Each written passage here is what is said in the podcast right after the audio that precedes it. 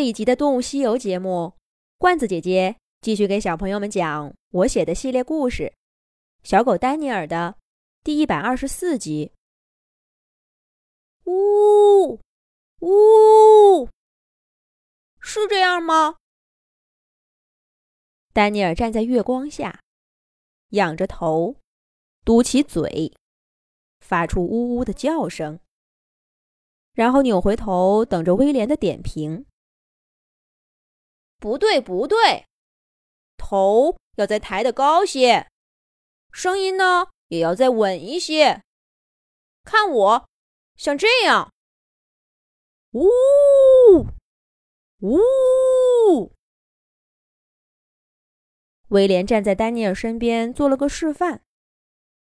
果然，威廉的声音低沉有力，跟他爸爸有几分神似。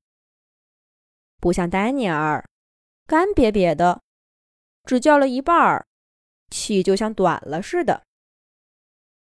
来，你再试一遍。威廉结束了示范，督促丹尼尔继续练习。可是丹尼尔刚抬起头，发出短促的叫声，威廉就连连摇头说：“不对，不对，怎么还不如刚才了呢？”威廉，威廉，怀特叔叔第二次叫威廉过去了。威廉赶紧答应一声，匆匆忙忙的跟丹尼尔说了一句：“我看你是累了吧，休息一会儿再练吧。记得，这个可一定要练好。”说完这话。威廉就扭头跑去怀特叔叔那儿了。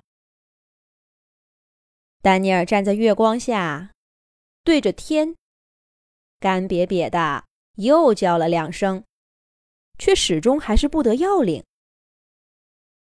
这群狗真奇怪，汪汪叫不是挺好的吗？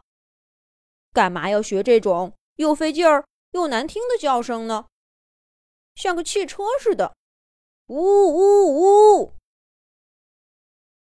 丹尼尔最讨厌汽车了，因为只要有车过，婷婷就会紧紧地牵住他的绳子，一点都不自在。没想到跑到山里，看不见车了，还是逃不脱这样的声音，而且不但得听，还得学着叫。那岂不是连丹尼尔自己都成了辆汽车了？可是威廉说：“这个叫声很重要，是他们家族的标志。无论在哪儿，远远的听到这个声音，就知道家人已经在附近了。这就更奇怪了。难道一家人不在一起，还时常会分开吗？需要用叫声来确认彼此。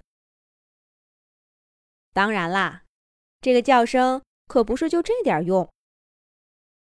威廉还告诉丹尼尔，这个呜呜声在他们家里是个小仪式呢。不过只能威廉的爸爸来启动。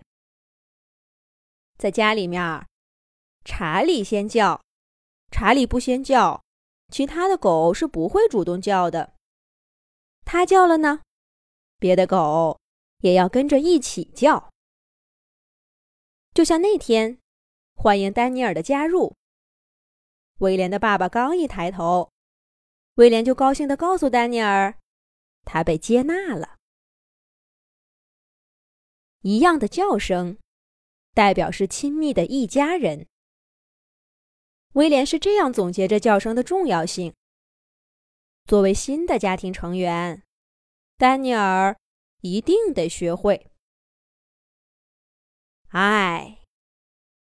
丹尼尔甩甩头，回想着威廉刚刚做的示范，重新高高的扬起脑袋。呜呜呜，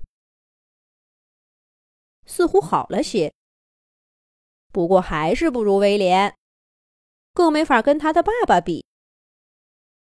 嗨，好歹能过关了吧？丹尼尔一会儿觉得他已经做得很好了，一会儿又对自己非常不满。威廉呢，就在不远处，趴在怀特叔叔面前，一老一少，十分的亲密，嘀嘀咕咕的，不知道在说些什么。威廉时不时的笑起来，整个身体微微的起伏。回到家里的威廉，瞬间就变成了一个无忧无虑的小孩子。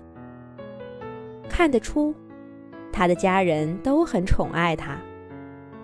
怀特叔叔就不说了，威廉的爸爸，那只威严的黑背狗查理，虽说不苟言笑。